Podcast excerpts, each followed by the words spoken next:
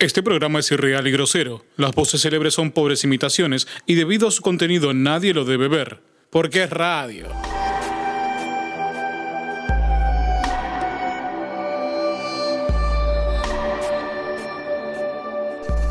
¿Sabías que el fruto del pecado no era la manzana, sino un higo? En realidad, en la Biblia no se especifica el tipo de árbol, pero Miguel Ángel optó por una higuera para la escena del pecado original. La asociación de la manzana con el fruto de la tentación viene de la palabra latín malum, que significa manzana, pero también puede ser el mal. Mientras tanto, aquí, en el país donde estos dos manda fruta se tientan y la pudren con sus palabras, un nuevo ajuste comienza.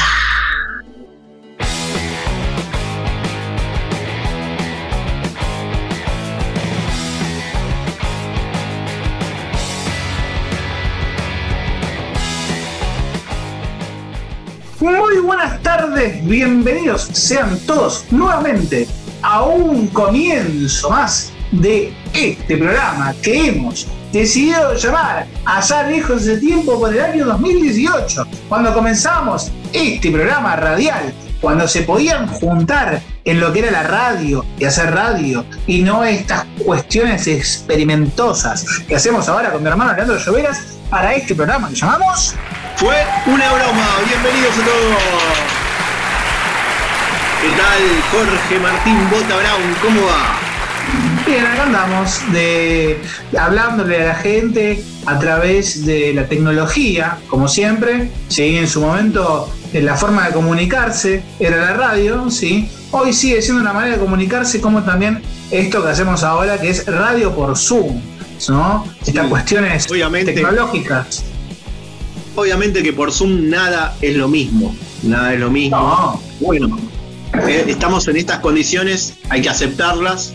Vamos a salir con la voz latosa, como estamos saliendo últimamente, pero es lo que se puede hacer. Eh, bastante bien estamos sonando. También gracias acá al operador que tenemos, Santi Barra, que nos pone bien alto. Así que, bueno, estamos bien con eso, ¿no, Jorge?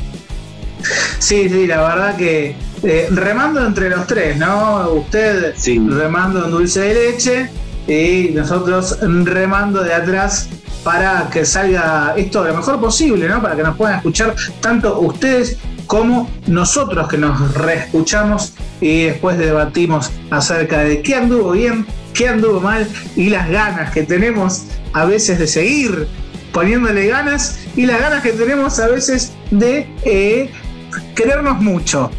Comenzando el programa del día de hoy, a veces uno, justamente, para no ofenderse, hay que usar ¿no? estas, estas máscaras que nos ponemos, ¿no? a veces esas famosas caretas que uno se pone como para aliviar la situación, ¿no? Ante una situación estrés, puede ser laboral, puede ser familiar, puede ser de una cuestión con un vecino, ¿no? ¿Usted en qué momento, Leandro Lloveras, siente que tiene que desplegar a una, a una máscara, a una caretita como para gambetear la situación? ¿Qué en su vida cotidiana es donde dice, bueno, acá clavo la mascarita para gambetear la situación y que sea lo más llevadero posible.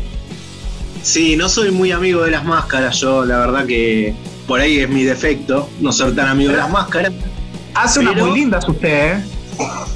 Pero evoco el humor. Si, si, se refiere a máscara como puede ser el humor o la paciencia, que es una de las virtudes que estoy aprendiendo a desarrollar, esas cosas eh, vienen a ser mis máscaras. Sí, sí, tengo varios momentos. Digo, bueno, cuento hasta 10.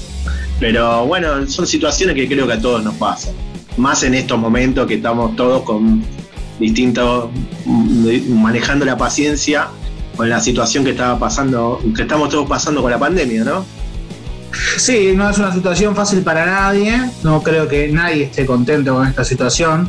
¿sí? Si no, si está contento, nos, escribe y nos da su, forma y su receta de pasarla bien con la pandemia, ¿no? Nos pueden escribir, ¿no, Lean? Sí, nos pueden escribir a funabromaradio.gmail.com Y también nos pueden buscar en Instagram, que estamos como Funabroma Radio, lo mismo en Facebook.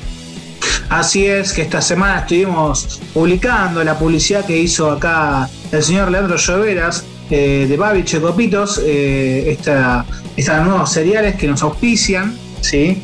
Ah, y podemos seguir haciendo lo que es este programa de radio junto con sus comentarios. Eh, hablando de más. un tiempo, pero en cualquier momento sale la de Oligar si quiere. Ah, bueno, muy bien, muy bien. Ya está tirando un avance de lo que se viene, porque las publicidades tienen, tienen también su foto, ¿sí? Y esto todo es gracias acá al coequiper Leandro Lloveras. Hablando de máscaras, le decía, una veces sí, se tiene que poner una mascarita, caretearlo un poquito. Yo suelo usar varias en el trabajo, ¿sí? Eh, ante distintas situaciones tratar de poner una mejor cara. Y eso también va ayudando a uno a sobrellevar las cosas, ¿no? Cada uno tendrá que buscar la suya para afrontar esta pandemia ahora con eh, las restricciones, ¿no? Estamos confinados ahora eh, y bueno, tratar de, pasar este 25 de mayo, ¿sí? esta, semana, eh, esta semana patriótica,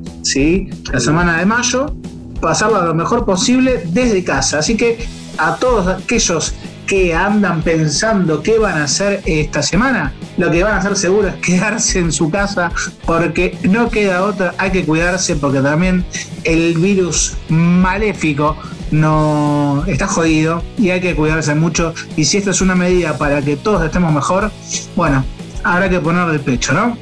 Hay que ponerle pecho a las balas de la pandemia pero también para, para aguantar, ¿no? Para aguantar y bueno, por ahí hay que, hay que buscar formas de entretenerse. Bueno, también uno es fácil por ahí decirlo cuando tiene un, trabajo asegurado y hoy hay gente que lamentablemente que no, pero bueno, hay que aguantar, hay que aguantar de alguna manera y rebuscársela, ¿sí? Así que bueno, acá estamos nosotros para tratar de dar humor, así que vamos a salir adelante con esto, nos ponemos la máscara del humor, la máscara de la comedia. ¿Y con qué vamos, Jorge?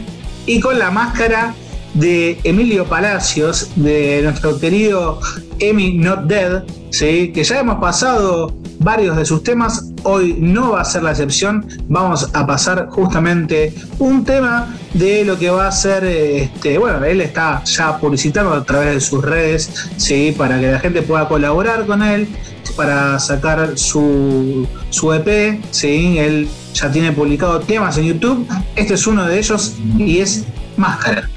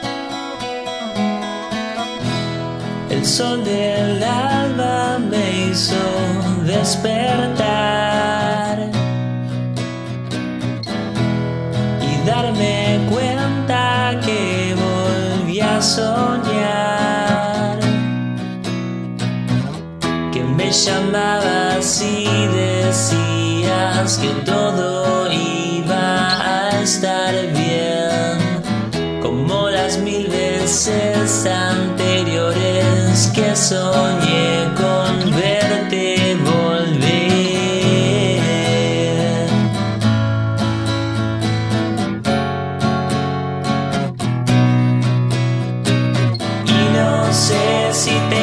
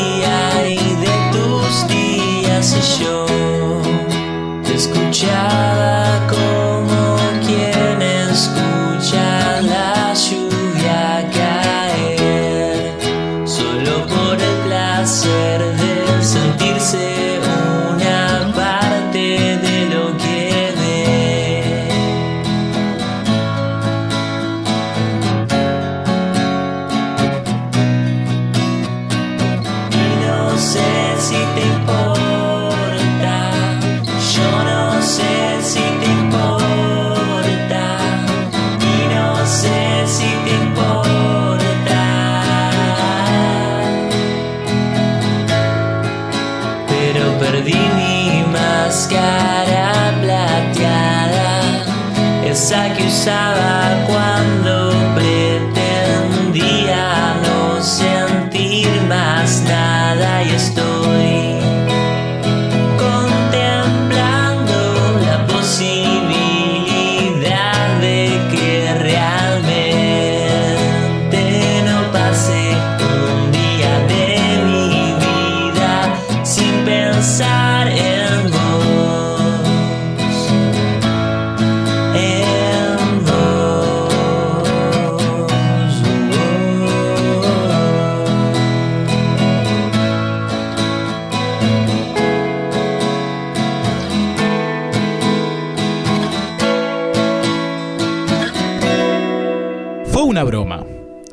programa de radio con una cuota de expectativa. ¡Qué estupendo programa está transmitiendo para el público! Solo espero que nuestra pequeña broma radiofónica provoque en ese público, como usted dice, una risa, un grito ahogado y un buen comienzo para el programa de comedia. Y una cuota de realidad. ¡Quemen todo!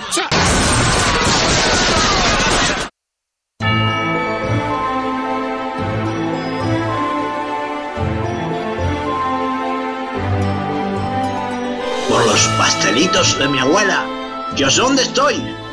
French, amigo, por fin te encuentro, querido viejo nomás, French, amigo mío. Beruti, ¿dónde estamos? Estamos en el 2021. Nos trajeron con una máquina del tiempo llamada radio, radiodifusor, algo de radio era, pero para ellos somos personajes ejemplares, querido French, somos personajes ejemplares de la historia. Pero pues que te veo adentro de una caja, coño. ¿Y ahora cómo vamos a ofrecer las cintillas? Está saliendo por internet, French. Ahora hay, una pandemia, ahora mismo las escarapeas se reparten por WhatsApp en forma de emojis, French. Pues no sé de qué coño me estáis hablando. ¿Que la interqué? ¿Que el emoji? ¿Y la guasa? Que pues, pues hablen castellano, chaval. Bueno, French, ¿eh? Vos dejate de, joder con el gallego que hace rato que nos independizamos de los reyes de España, French. Ok, Beru, ok. Pero no peleemos, que aunque no estaba muy de acuerdo con ella, como decía la reina de Inglaterra, French, to be French. Pero no seas cipayo, French. ¿Qué parece que acá nos llamaron para hacer nuevas revoluciones? ¿En serio, Beruti? Sí, sí, sí. Parece que hace unos años desembarcó un nuevo regimiento, eh, uno denominado como la Revolución de la Alegría. Y llegó al país al tacho, lo llevó para atrás y dijo al rey de España, que en nuestra época nosotros debimos haber estado muy tristes de independizarnos de ellos y nos volvió a meter en un pozo de endeudamiento con un fondo monetario internacional. Así que no salimos de, de estar dominados por unos que volvemos a estar dominados por otros, French. Oh no, pero qué vergüenza, Beruti, lo que me dices, qué vergüenza. Veo que nos independizamos de España, pero quedan aún más revoluciones para hacer. Sí, totalmente. Además, lo que pasa ahora es que encima se propagó un virus malévolo por todo el mundo que se transmite de persona en persona. Mm, y pero los rebeldes, esos, esos los rebeldes mandan twitters, twitters y mensajes por la internet de protesta. Y la mazamorra solo se consigue por aplicaciones que se pide como una mm, llamada rapija. Tremendo, tremendo lo que me estáis contando. Pero tenemos que estar en la calle ayudando a nuestra gente.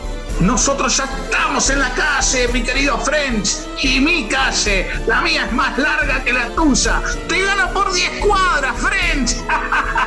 ¡Chupate esa mandarina! Pues no sea salame. Lo que digo es que tenemos que ayudar a los que menos tienen, dándoles contención y un buen plato de comida.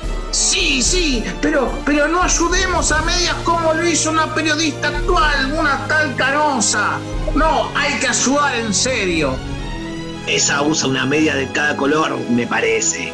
French y Beruti fueron a un comedor popular y con los recaudos necesarios llevaron víveres y alimentaron a muchos niños necesitados. Mientras French llenaba los platos, Beruti cantaba una canción. Pero ¿qué cantás, cipayo? ¿Qué cantás? Afloja, French, que nosotros somos el Lennon y el McCartney de la revolución. Vení, cante conmigo. Será la revolución. Salud, salud, Beruti.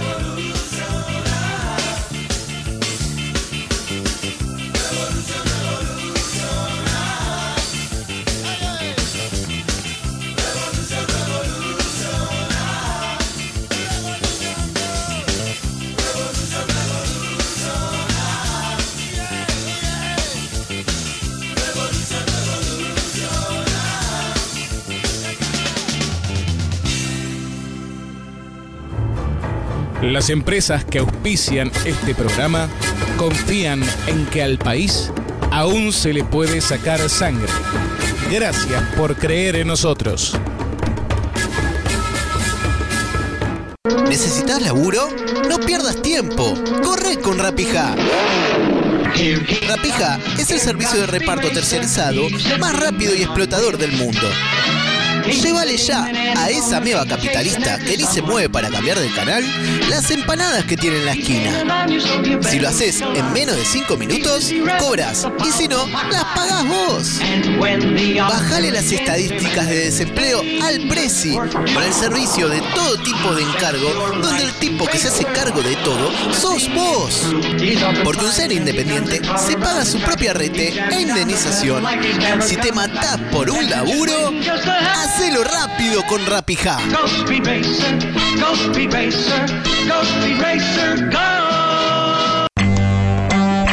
Porque por más que los votes, no podés ser como ellos, pero podés oler igual. Oligark, el perfume de la clase alta, ahora en el chino de tu ciudad. Oligark, y sentite tan rubio y poderoso como el jefe que te explota.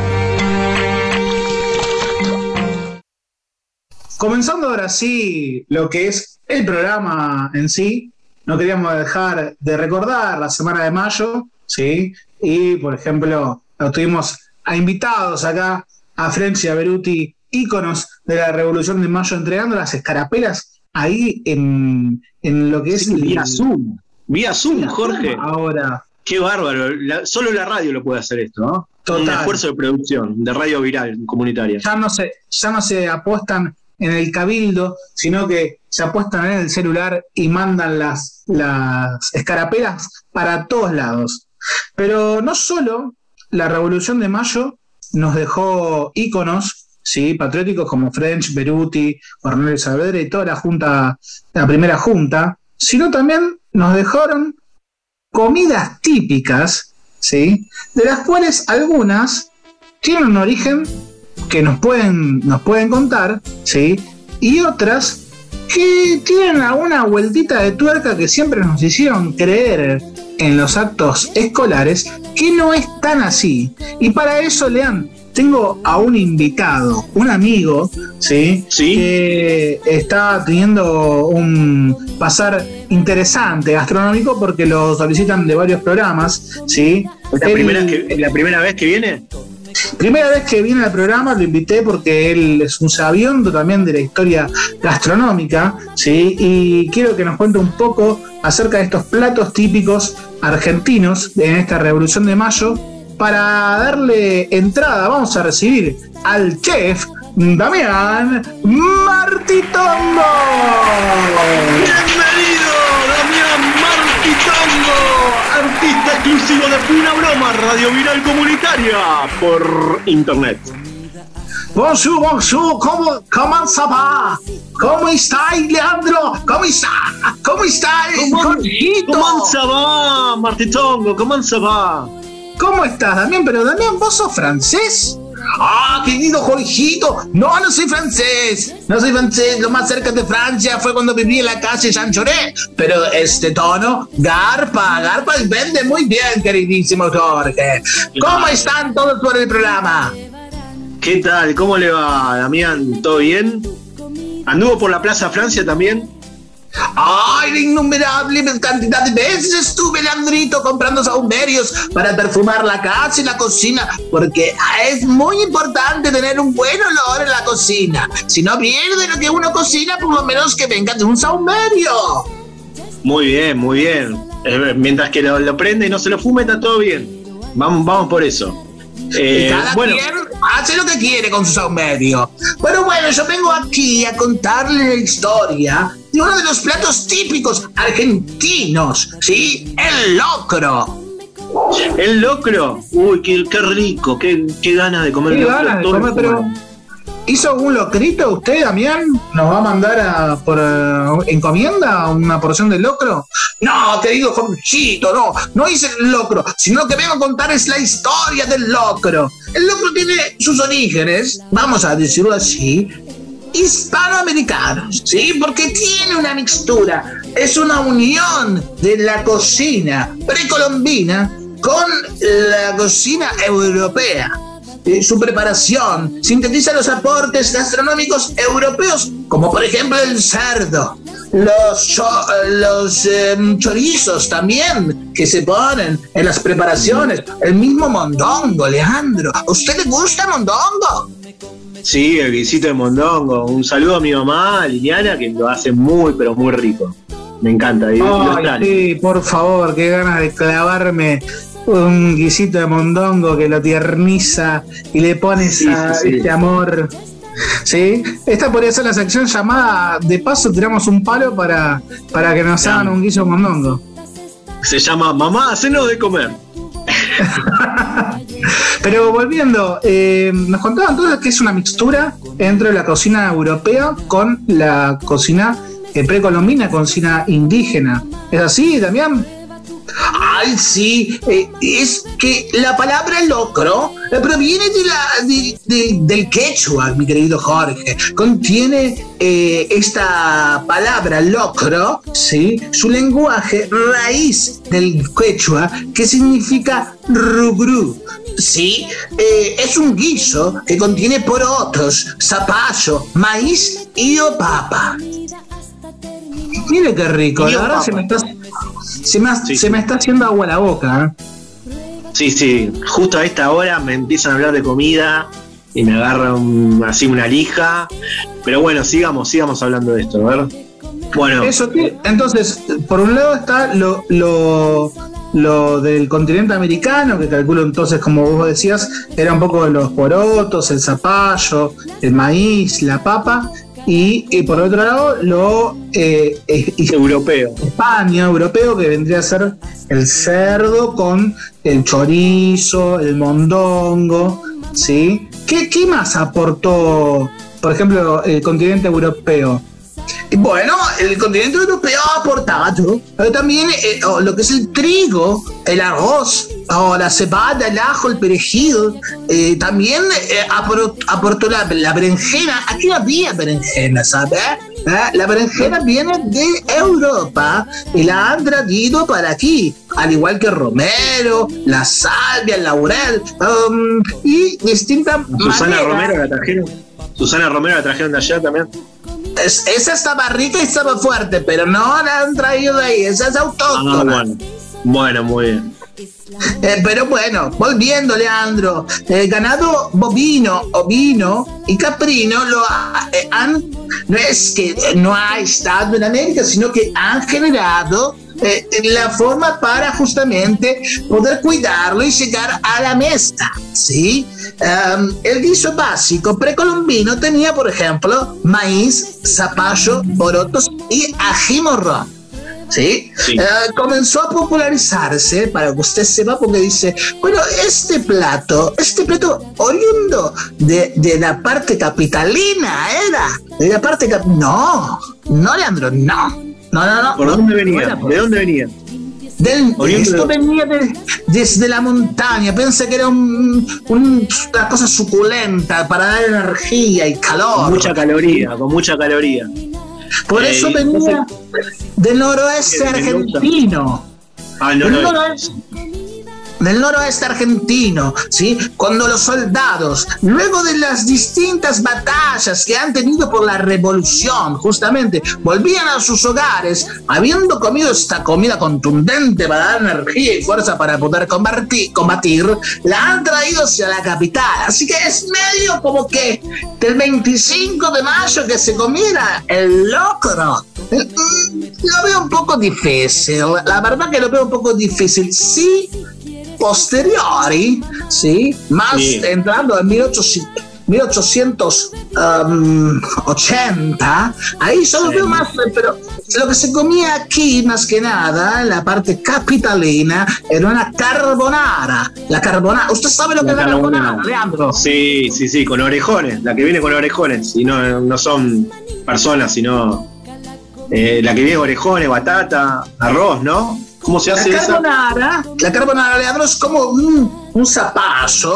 o ahuecado que, que va con distinta- di- distintas cosas. La carbonara, uno le puede poner lo que tenga ganas, puede ponerle eh, un relleno con cebolla, em, eh, distinto ají morrón, choclo, papa y carne. ¿sí? Eso era lo más, más autóctono eh, de la zona capitalina.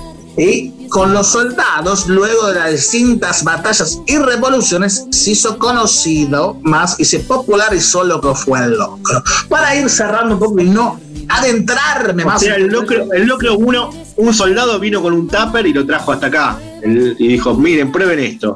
Lo, lo calentó en algún lado. Lo que vino el soldado, el, el soldado vino desde la puna bajando, ¿sí? Dejando el frío, pero con las ganas de comer. Imagínense lo que era recorrer el país. En la distancia, la distancia, Leandro, de esa época hasta llegar a la capital. Venía cagado de hambre, Leandro. Entonces quería comer de vuelta algo contundente. Le dijo, mira, comprobé esto que es el locro, hacelo así, así. Y cada uno después fue siendo su variante. Y hay distintos tipos de locro hoy en día. Para no, para no adentrarme ya al locro, eh, podemos decir que lo que tiene ya lo habíamos dicho, sí, el maíz, con, con la, la papa, con la carnecita, con el choricito. Bueno, lo importante es también son las otras comidas típicas, Leandro, como yo le comentaba. Porque, por ejemplo, un mito es que nos han inculcado desde chicos en los actos escolares es las empanaditas calientes para las viejas sin dientes, ¿no es así? Exactamente. Me, me la sacó de la boca las empanadas. Me Iba a decir eso. Muy rica, no quiero sacarle ninguna empanada de ningún lado, ¿eh? Eh, Coma usted la que más le guste. A mí, la preferida mía es la de atún. Me gusta mucho la empanada de atún, la famosa empanada de vigilia. Pero bueno, Vigilia. Tres empanadas.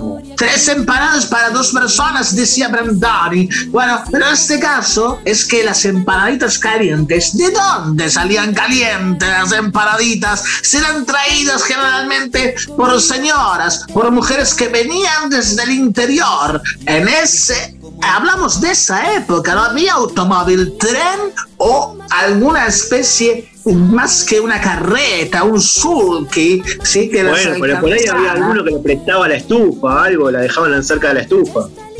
No, la verdad es que es más bien un mito, Leandro, que una realidad. Las empanaditas se comían, pero se comían frías, ¿sí? Calientes, calientes estará. Vaya a saber quién estará caliente. Ho- Hoy hace un poquito hay, de que, frío. hay que ver dónde las guardaban, porque por ahí las guardaban en otro lado, no era que iba con la canasta. Y de ahí viene la famosa ¿no? metáfora de la empanada. Bueno, Exactamente. pero no qui- no quiero indagar más por ahí. Yo le quiero hacer una pregunta, si me deja Damián, porque hablamos mucho de comidas eh, saladas, pero dulces, hay cosas dulces típicas, ¿o no? Eh, vamos por ahí y vamos a cerrar por acá, justamente, porque El dulce de dulce eh, el dulce de leche o la leche quemada, era típico, típico de esa época. También la ambrosía. ¿Sabe lo que es la ambrosía, Leandro? La ambrosía, el néctar y la ambrosía.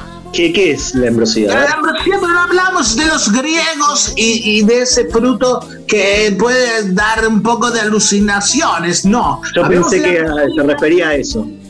No, hablamos de ambrosía, que es una preparación con huevo, azúcar, leche y agua. Es como una- una- un rico, bien contundente, que ya se hace más justamente en la, en la zona del noroeste argentino. Al igual que los alfeñiques. Usted, ha probado los alfeñiques, son, son conocidos en el norte. No, no, no, yo soy medio alfeñique, me, me dicen alfeñique, pero no, no los conozco. Ah, pues usted podría googlear, porque capaz que con, podría llegar a entender el por qué le dicen así. Porque el alfeñique es un dulce, es como si fuera, ¿cómo decirlo? Un caramelo, ¿sí? Pero esto es más bien de una confitura, ¿sí? Una cuestión que termina siendo un- una cosa cabezona, ¿sí? Eh, Ah, entiendo, y por, entiendo por capaz que por eso le termina, está hecha de caña de azúcar. Sí, sí, Claro, sí, soy un, soy un cabezón dulce. Eso que. Ahí está, bueno, te dijeron que por lo menos sos dulce. Sos una cosa, una cosa dulce. Sí, Está ahora yo bien. quiero contar por eh, lo más tradicional también para nosotros, que es la torta frita, ¿no? Eh, y, y los pastelitos. Claro, sí, bueno, eso también es de la época. La diferencia es, por ejemplo, la torta frita en realidad es la sopa y pilla, ¿sí? Sopa y pilla es la torta frita. Sopa ¿no? y pilla. Sí, así también se le dice en, en Chile, huevón. Chile, huevón. Se le dice a la torta frita, Leandro. Pero tienen otro tipo de tratamiento, ¿no? Otro tipo de co- cocción, la meten en otro, en otros, en otros aceites, digamos, ¿no? Si la sopa y la pilla, ¿no? Bueno, bueno. No, tampoco es una cosa, es una cosa amarilla, pero es aceite, sí, se fríe Ah, bueno, bueno. La, la- la masa con grasa se, y se calienta, se deja una cosa dorada que es riquísima, Leandro. Y bueno, al final son los pastelitos, que los pastelitos, al igual que podríamos decir que lo más tradicional y lo más que ha perdurado en el tiempo al, al día de hoy, porque se hacen de lo mismo, del dulce de membrillo, ¿sí? Eh, de dulce, Sí. También se hacían de dulce de zapallo, ¿sí? Cos- Cosas de, pues claro, y con la masa de la empanada se hacía el pastelito. ¿eh? ¿Qué le pareció? Y arriba les polvoreaban azúcar. Sí, más bien en realidad era la fritura, ¿sí? Y un poco de azúcar eh, que se hacía con el mismo almíbar de, de lo que era el dulce. Le tiraban ese dulce que le quedaba, le tiraban por arriba. Y queda espectacular. La verdad, eh, chef, me dejó con hambre y con ganas de probar todo lo que estuvimos hablando. Eh, algunas cosas he comido, los alfeñiques no, así que voy a buscarlos, voy a ver si los consigo. Pero, pero bien, interesante, muy interesante, ¿no, Jorge? A mí me gustó mucho también, me dio muchas ganas de, de comer o de invitar a alguien a comer. Sí, la verdad que invita a morfar, ¿no? Como invita también ahora la renga con su tema buceca y vino tinto. Bueno, bienvenidos al banquete.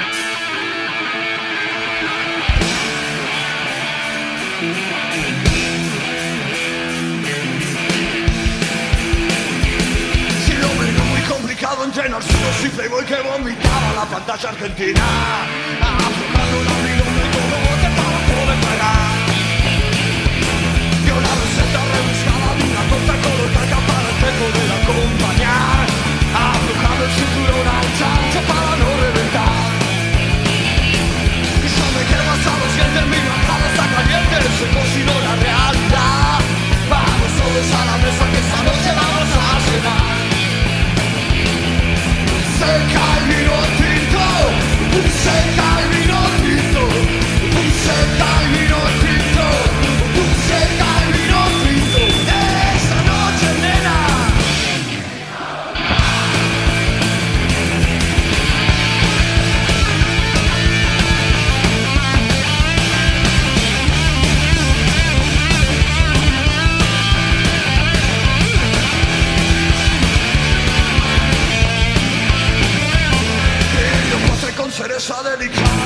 y anunciamos lindo comercial.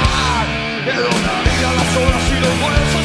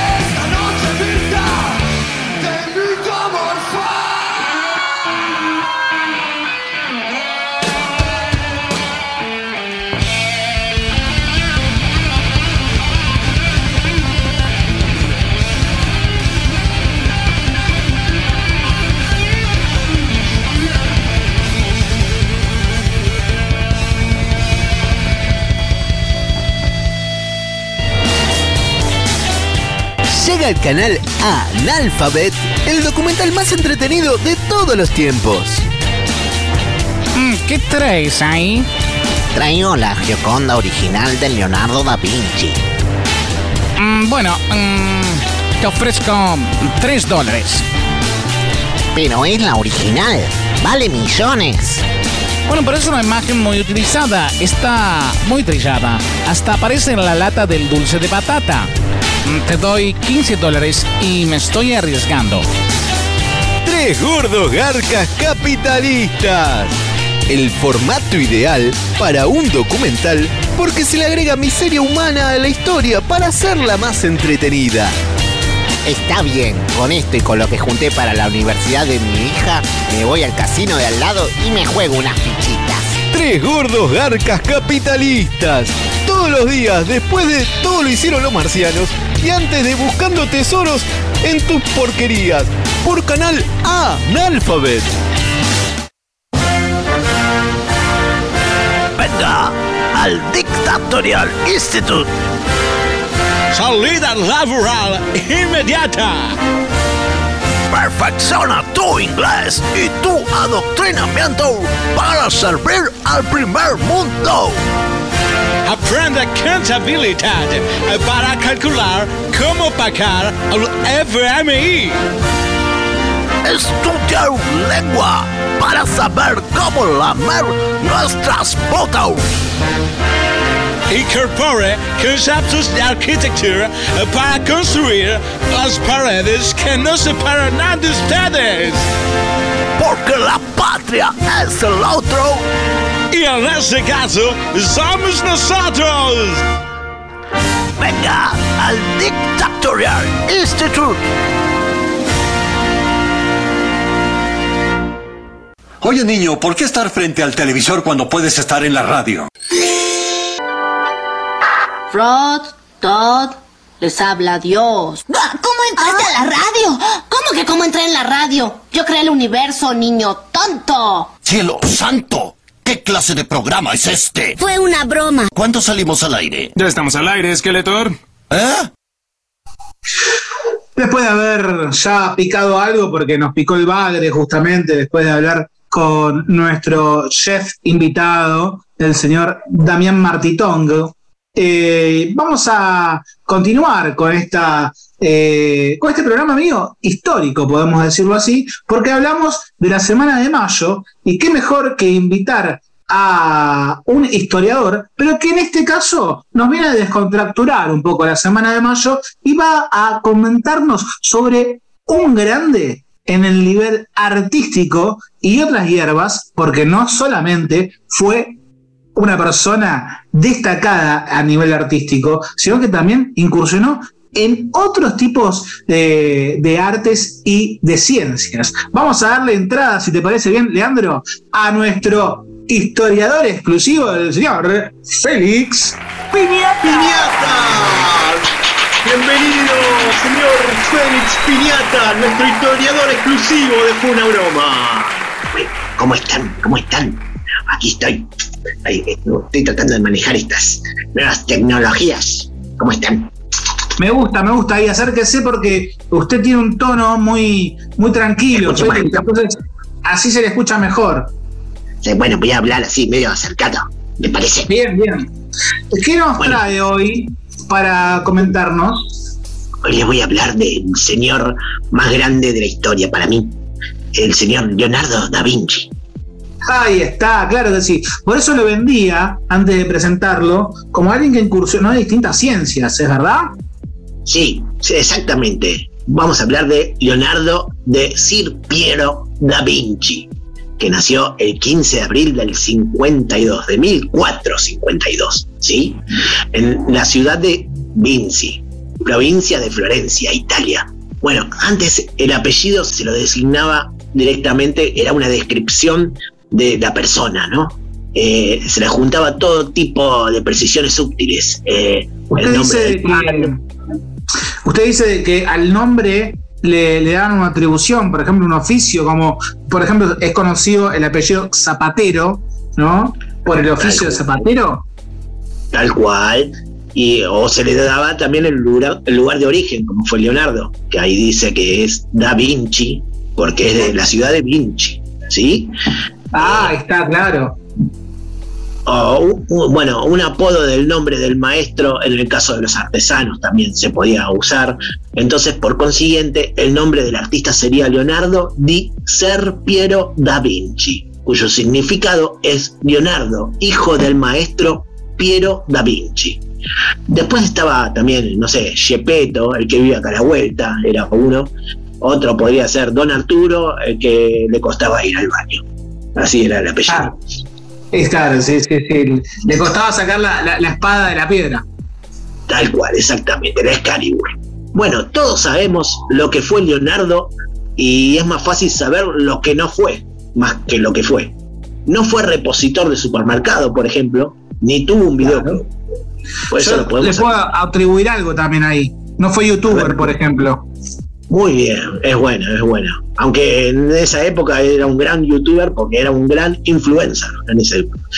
Fue pintor, fue pintor, dibujante, artista, inventor, anatomista, arquitecto, paleontólogo, botánico, científico, escultor.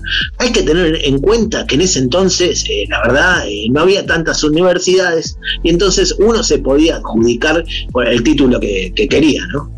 En esa época. Entonces, bueno, y como él era buen dibujante, se, podía preparar sus propios diplomas, ¿no? Y, armarse ahí los- todos los títulos y exhibirlos en la pared. Eh, Bueno, igual no ha cambiado mucho eso de que cada uno se adjudica títulos, ¿vio? Acá se han denominado arquitectos e ingenieros a cuánta persona y médicos, doctores, oh, y, no, yo no sé, hay algunos flojos de papeles. Tal cual, tal cual, tiene razón en lo que dice. Pero bueno, en este caso él podía dibujarlo bien. En síntesis, el tipo era un gran creador y un gran observador, porque para poder crear es necesario observar y estudiar bien para poder recrear o inventar las cosas que hicieran falta. Hay que entender que en ese entonces tampoco había Netflix ni Internet, entonces uno podía entretenerse con, la- con las cosas observando la naturaleza, concentrándose en esas cosas, en esos focos. Eh, su infancia eh, fue media complicada. Fue criado por su abuelo debido a que fue fruto de una relación amorosa que tuvo su padre, el noble, el noble Messer Piero, Piero Frosino Di Antonio, notario, canciller y embajador de la República de Florencia, pero lo tuvo el romance con una campesina llamada Cateri- Catarina, Caterina de Di Meolipi. Caterina es, Di Meolipi. Una relación que la verdad no olía demasiado bien. Ambos hicieron nuevas parejas y nuevas familias, y aunque Leonardo no fue considerado hijo legítimo, recibió educación y el cariño de sus abuelos. Aprendió aritmética y latín, aunque en este último estudio no era muy bueno, tenía varias faltas de ortografía. O sea, por eso en los diplomas que él se dibujaba, los ponía como, escribía arquitecto, o ponía bi- biólogo con B corta. Entonces ahí uno se da cuenta que eran medio truchos los diplomas, pero bueno. De chico, de chico ya dibujaba una barbaridad. De hecho, le gustaba dibujar rostros en modo grotesco y a eso se le atribuye que él eh, pudo ser el inventor de la caricatura. ¿Usted sabía eso, Leandro? Eh, sí, la verdad que eh, me interesa mucho lo de Leonardo da Vinci y sí, hay dibujos que son muy grotescos, exagera las narices o las bocas y sí, son los primeros inicios de la caricatura, pues, también están en el Leonardo, en Leonardo da Vinci. Bueno, muy bien. En 1469 entra al taller de pintura de Andrea del Verrocchio. ¿eh? Después de un año dedicado a la limpieza de los pinceles y otras pequeñas actividades propias de un aprendiz, en ese entonces te torturaban así para que aprendas, eh, Verrocchio eh, inició a Leonardo en las numerosas técnicas que se practicaban en, en el taller tradicional. En esa época los talleres se hacían estas cosas, por ejemplo, eh, pudo aprender eh, eh, química, eh, pudo aprender metalurgia, bueno, el trabajo del cuero, del yeso, de la mecánica, de la carpintería, así como las diversas técnicas artísticas como el dibujo, la pintura y la escultura sobre mármol y bronce. No como los talleres que da acá Leandro, que aprende, enseña, sé, humor gráfico nada más y esas cosas, porque no sabe otra cosa para. Bueno, bueno, de- un- con un poquito de respeto. Obviamente no me puede comparar con no me puedo comparar con Leonardo da Vinci, no le llego ni a la uña del dedo chico. Bueno, está bien, por lo menos lo reconoce.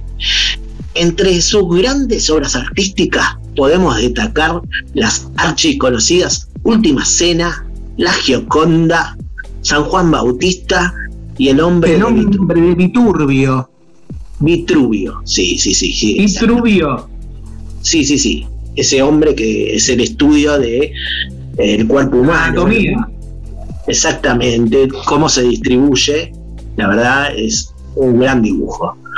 Entre sus grandes inventos podemos mencionar el tornillo aéreo que derivó al helicóptero, ¿eh? máquina para pulir espejos, estudio de sustentación aérea sobre un ala, o sea, los primeros planeadores se podían ver, ¿no? Eran prototipos de planeadores, y, y de ahí se inspiró Bob Kane para hacer Batman.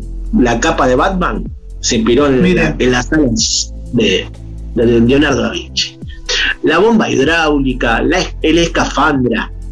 Se encuentran también grandes diseños de automóviles, carros de combate, flotadores para caminar en el agua, y prototipos de calculadora, cañón, o a- cañón a vapor, diques, y hasta un decodificador para ver el fulbo y Venus, aunque eh, eso no está muy comprobado todavía, pero bueno, Claro. son Está flojo de papeles ahí.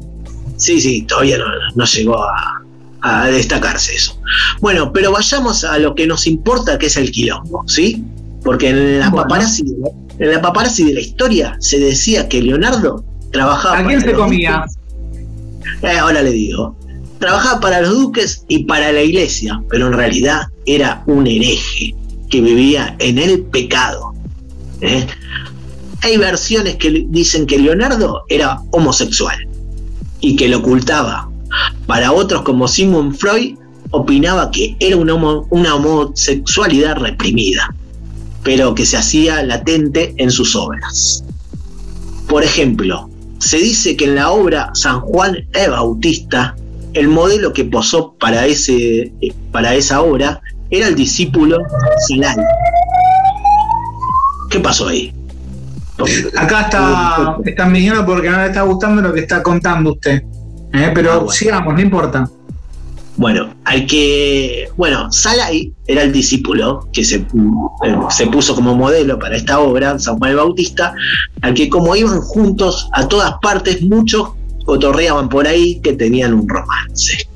Eh, varios investigadores le atribuyen el Santo Sudario de Turín, el famoso Santo Su- Sudario donde está Cristo en toda eh, una tela del cuerpo entero de Cristo. Bueno, dicen que lo, lo había creado eh, bueno, Leonardo da Vinci con una técnica que se hizo una escultura de él y sacó un molde de metal, un molde de metal y con ese mo- molde de metal con calor le puso la tela tipo una, una especie de, de quemadura de plancha y con Claro. eso hizo, el- hizo el santo sudario. O sea, la, la cara de Santo Sudario no sería la de Cristo, sino la No, de no solo, da Vinci. no solo la cara, sino todo el cuerpo. Hay un santo sudario que es todo el cuerpo, que está en Turín. Eh, ese parece que es Leonardo da Vinci, el modelo. Bueno, eh, después si vamos a la última cena, donde hay varios estudios que muestran que el apóstol San Juan es una figura femenina, ¿eh? si lo pueden ver en la, la- la imagen de la última escena, el apóstol San. Juan Parece, y además un detalle no menor, por lo cual dicen algunos que era mujer y que era María Magdalena, porque si usted ve la ropa que usa tanto Cristo como eh, María Magdalena, intercambian los colores y eso quería decir que estaban casados. Tal cual, tal cual. Y hay una escena que también, bueno, en la misma escena se puede llegar a ver la cabeza de un bebé, que si se compone eh, la imagen desde otra forma, se la ve a Jesús con María Magdalena y un bebé en brazos. Entonces es como que sería esa escena como para notificar eh, el nacimiento. El nacimiento de el santo grial, la sangre real. Pero bueno, otra teoría también puede ser, como dijimos antes, que el modelo era San Juan Bautista y él también podría haber sido Jesús en el Santo Sudario, que acá esté también mostrando su relación homosexual, porque, eh, o sea, San Juan Bautista, o sea, el apóstol San Juan en este caso sería una mujer que sería su pareja y eh, Leonardo sería eh, Jesús, ¿no? Pero bueno, son teorías, todas teorías. Pero por ejemplo, podemos hablar de la teoría de la Mona Lisa, eh, que dicen que eh, era un autorretrato. ¿Eh? La Mona Lisa era lisa. Era lisa, era lisa. O llamada la Gioconda también, ¿no? Ah, Eh, entonces no era lisa, era Gioconda. No, porque algunos dicen que la modelo era eh, de la esposa de Francesco del Giocondo. Por eso se le dice la Gioconda. Pero eh, en realidad hay otra teoría que dicen que se, se pintó a él, a Leonardo, se hizo un autorretrato, pero en versión femenina. Porque hay gestos de la sonrisa o de la nariz que coinciden con ilustraciones de, de sus propios autorretratos como varón, ¿no? Ah, mira, hizo el famoso face up, ¿no? Pero en, en sus años lo hizo él así y se hizo la Geconda. Tal cual. Sí, eso dicen ahí. Pero bueno, para irnos con algo muy gracioso de todas las leyendas que se formaron alrededor de Leonardo, eh, nos vamos al libro que se llama Notas de Cocina de Leonardo da Vinci. Un libro que salió por primera vez en 1987, hecho por dos historiadores ingleses con el fin de entretener a sus lectores y en el mismo hablan de un supuesto manuscrito original de Da Vinci que se denominó el Codex Romanov. No está en el museo de Hermitage, como decían en realidad, e- ese códex, porque, porque en realidad no existe ese códex, era todo un invento, era todo una broma, como este programa, ¿no?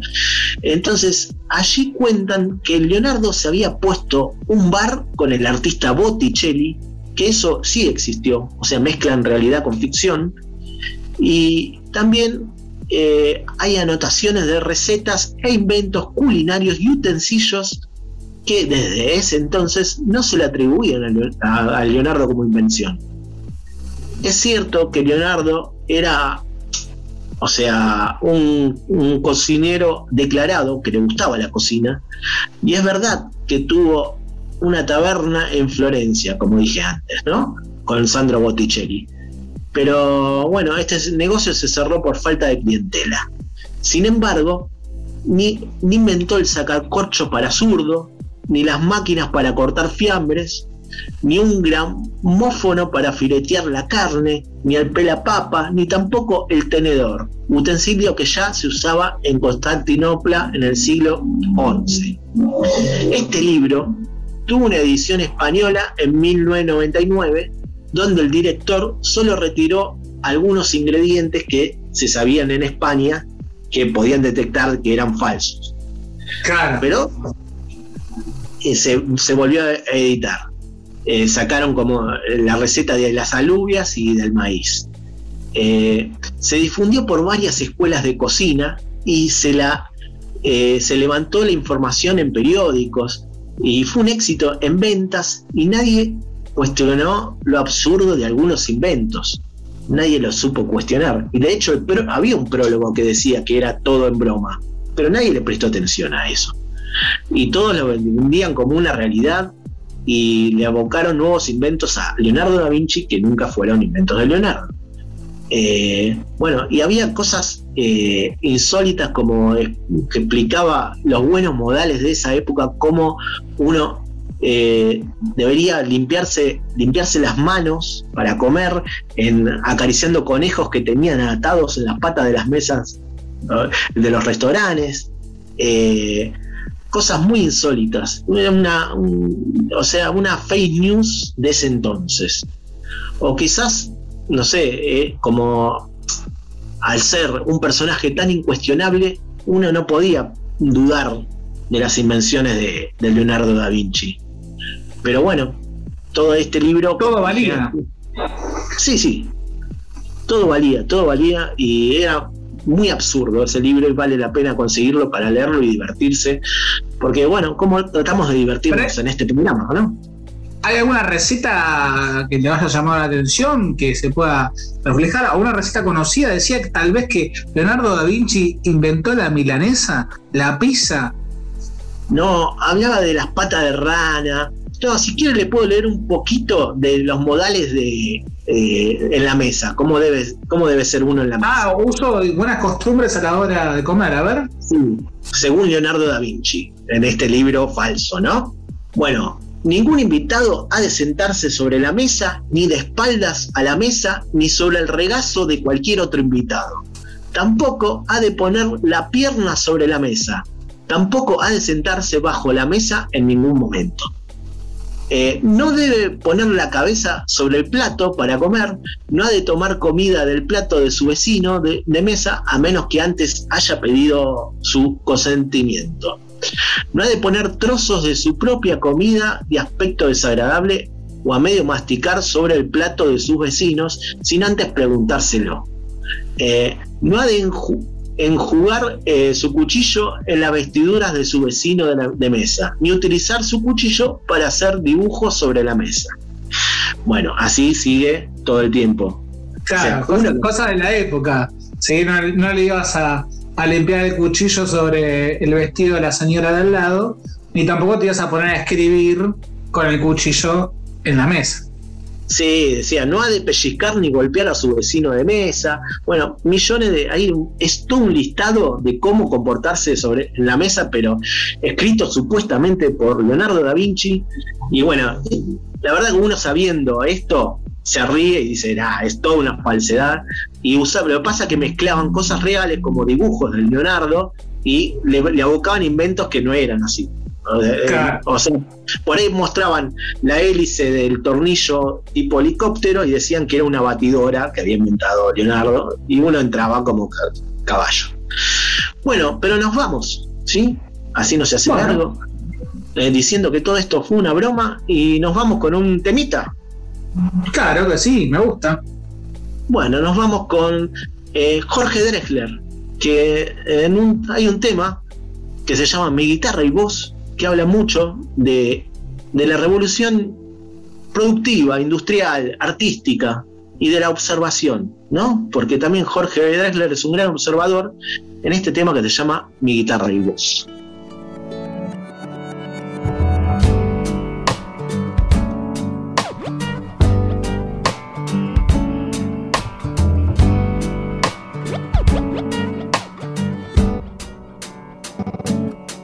Que viva la ciencia, que viva la poesía, que viva siento mi lengua cuando tu lengua está sobre la lengua mía. El agua está en el barro, el barro en el ladrillo, el ladrillo está en la pared y en la pared tu fotografía. Es cierto que no hay arte sin emoción y que no hay precisión sin artesanía, como tampoco hay guitarra sin tecnología, tecnología del nylon para las primas, tecnología del metal para el clavijero, la prensa, la gubia y el barniz, las herramientas del carpintero. Cantautor y su computadora, el pastor y su afeitadora, el despertador que ya está anunciando la aurora y en el telescopio se demora la última estrella. La máquina la hace el hombre y es lo que el hombre hace con ella.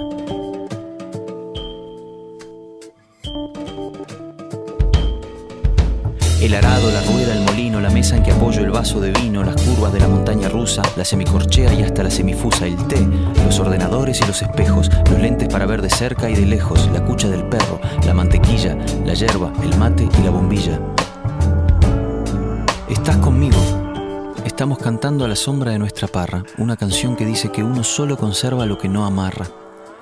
Y sin tenerte, te tengo a vos y tengo a mi guitarra. Hay tantas cosas, yo solo preciso dos. Mi guitarra y vos. Mi guitarra y vos. Hay tantas cosas, yo solo preciso dos. Mi guitarra y voz.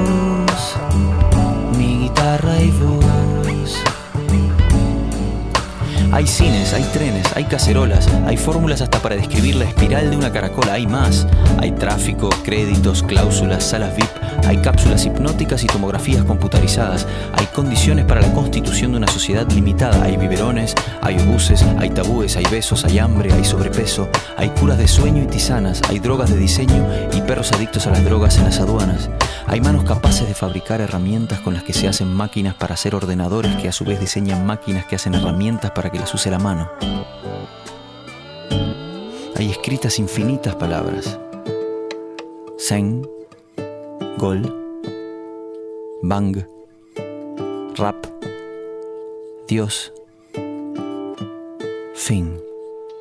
Hay tantas cosas, yo solo preciso dos. Guitarra y voz, mi guitarra y voz. Hay tantas cosas, yo solo preciso dos. Mi guitarra y voz, mi guitarra y voz. Hay tantas cosas, yo solo preciso dos. Mi guitarra y voz, guitarra y.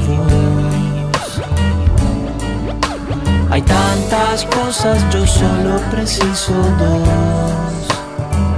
Mi guitarra y voz,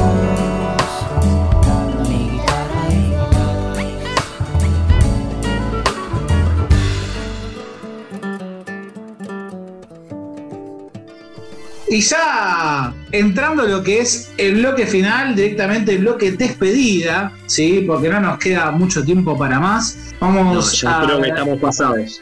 Sí, pero bueno, no importa, la gente, la gente le gusta y escucha. Ha sido hoy un programa muy eh, informativo, ¿sí? Este programa número 81 ya, en el haber de Fue una broma. 82, perdón, Jorge, 82. 82, ¿cómo pasa el tiempo que ya uno ni, ni cuenta la cuenta.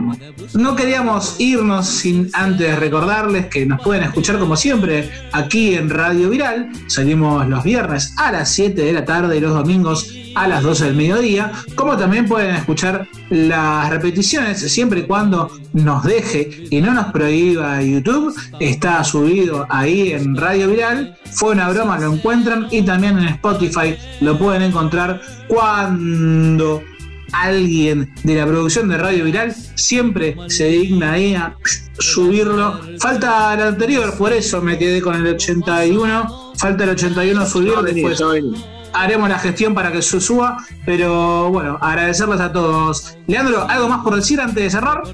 No, todo bien, solamente despedirme eh, y agradecer a Santi Barra en la, en la producción, en la operación y bueno, a vos también, Jorge, por el aguante también, porque es mutuo en nuestro aguante, es así. Agradecemos a todos y a cada uno de ustedes que nos escuchan y nos reencontraremos, como siempre, una vez más, cuando decidamos comenzar con este programa llamado Fue una broma. De semana. semana que viene.